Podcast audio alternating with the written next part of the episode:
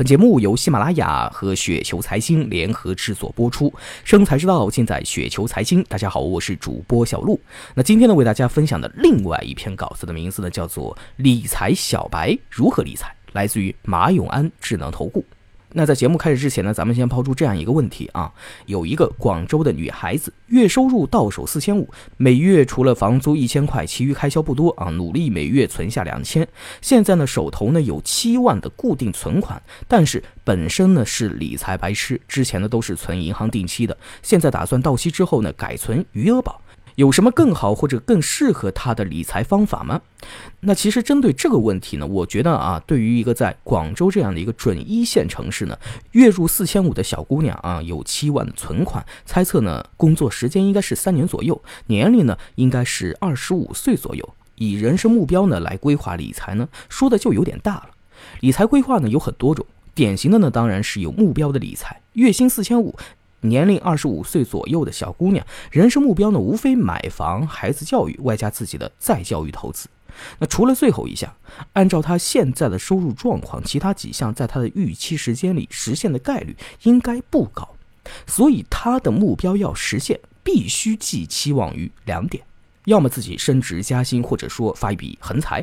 要么找到的另外一半能够有能力帮她实现这些目标。而这些呢，都不是理财规划的一个范畴，这些呢，应该是由人生导师来规划的。理财规划的另一种呢，也是占比最大的，是无目标理财。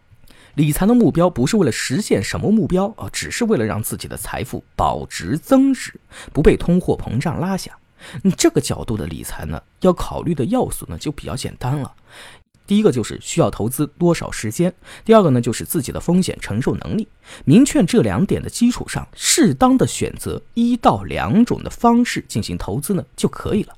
那其实之前呢看到回答里面呢有很多答主推荐了什么五花八门的理财渠道和工具啊，我不认为关注过多或投资过多渠道呢是一个好的选择。多样化的投资的目标，首先呢我认为呢是为了分散风险，但分散风险不是渠道越多越好。打个简单的比方，如果为了适度平衡风险和收益，一只货币基金和一只偏股基金适度比例混合之后呢，就可以实现大多数理财产品的收益，也能够平衡短期曲线的需求和长期收益的需求，而其风险呢却要低得多。那这种情况下呢，再加入风险收益比更低的投资品种，比如说是 P2P，那这个问题呢，我以后呢有机会呢再单独分析啊。或者收益不低但是风险过高的品种，比如一些衍生产品啊，如券商的期权或期货挂钩的理财产品，这都属于无效的分散。那此外，一个理财小白要想把这么多领域弄明白，把那么多工具给用好了，哎，再从中挑出合适的品种，还要能搞清楚分配多少钱，每个月才只有几千块而已嘛。那在每个项目上，先不说可不可能，首先是这得多少时间？盯着这些项目又得多少时间？那我见过太多每个月投一两千块的，却花了大把时间去研究不同理财平台和工具的差异，琢磨怎么通过不同的平台的差异啊多挣几块钱的投资者。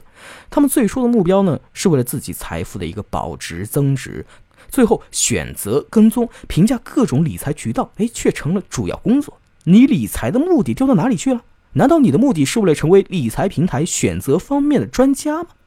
那我的建议就是呢，第一点，理财渠道不用多，品种不用多，两三种适当配置就足够了。第二种，品种选择上以本金安全型为主，比如货币基金、余额宝、银行低息理财产品等。附加一点，偏股或股票基金不要去碰 P2P。第三点，别担过高风险，要清晰的理解你未来的人生目标。靠目前的这个收入的理财结果不大可能实现的。如果非得这么做，那就是赌博了。第四点，别花太多时间去关注收益率的变化啊！我推荐的那些方式呢，出大问题的概率呢很低，时间越长，收益概率越大，收益呢也会越高。那总结起来，选择少量靠谱的品种，然后让时间成为理财的朋友。